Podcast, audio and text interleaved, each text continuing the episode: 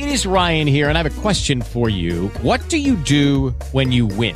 Like, are you a fist pumper? a woohooer, a hand clapper, a high fiver. I kind of like the high five, but if you want to hone in on those winning moves, check out Chumba Casino. At ChumbaCasino.com, choose from hundreds of social casino style games for your chance to redeem serious cash prizes. There are new game releases weekly, plus free daily bonuses. So don't wait. Start having the most fun ever at ChumbaCasino.com. No purchase necessary. BGW. Void were prohibited by law. See terms and conditions. 18 plus. Hello, it is Ryan, and we could all use an extra bright spot in our day, couldn't we? Just to make up for things like sitting in traffic, doing the dishes, counting your steps, you know, all the mundane stuff. That is why I'm such a big fan of Chumba Casino. Chumba Casino has all your favorite social casino style games that you can play for free anytime, anywhere with daily bonuses. That should brighten your day a little.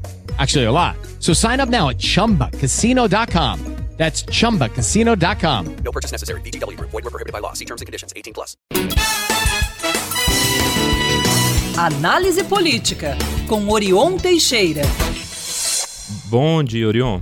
Bom dia, Lucas, Murilo, Luciânia e ouvintes espectadores da Band News. Prazer voltar a falar com vocês. Prazer é nosso. Orion, o Auxílio Brasil turbinado e o 7 de setembro não impactaram muito as pesquisas presidenciais a 20 dias da votação de primeiro turno, embora a distância esteja sendo encurtada no entre Lula e Bolsonaro. E aí? Lucas, nos dois dias seguintes da realização das manifestações do 7 de setembro, que, como sabemos, não foi uma manifestação, uma comemoração cívica pelos 200 anos da independência, mas um ano, um ato eleitoral a favor da candidatura de reeleição de Bolsonaro. E um mês depois também de pago aí o auxílio, o novo auxílio de 600 reais, o quadro político eleitoral não se alterou significativamente. Mantém-se estável com a liderança de Lula, do PT, seguido de Bolsonaro, segundo a última pesquisa do Datafolha, e a única feita aí após o, o 7 de setembro, os eventos do 7 de setembro. A pesquisa mostra Lula com 45% das intenções de voto e Bolsonaro com 34%. É verdade, a diferença está caindo. Caiu para 11 pontos agora, é a menor desde maio do ano passado há uma resiliência do petista e uma dificuldade do Bolsonaro em crescer mais. Aliados do presidente avaliam que a tendência de alta, porque haveria margem para ele avançar e se aproximar ainda mais do principal adversário até o dia da votação.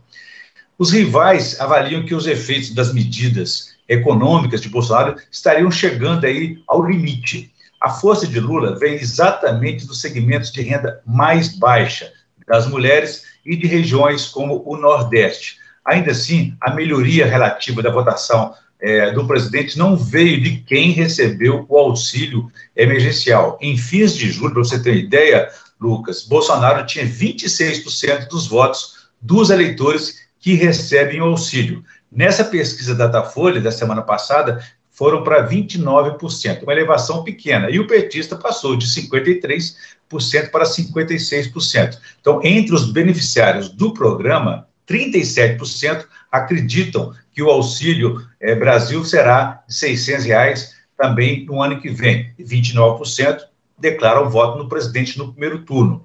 Você vê que não há uma, uma correspondência nesse sentido. A decisão de voto parece cada vez mais consolidada entre os eleitores a convicção do eleitor em relação ao seu voto tem avançado. Essa mesma pesquisa apontou que 77% dos entrevistados declararam estar totalmente decididos a respeito da escolha para o presidente. Foi, a maior, foi o maior patamar é, registrado até agora, desde fevereiro. 22% é que disseram que ainda pode, podem mudar. Orion, e o que, que a gente pode abordar agora, né, nessa segunda parte da sua fala? Ainda temos reflexos, né, do 7 de setembro?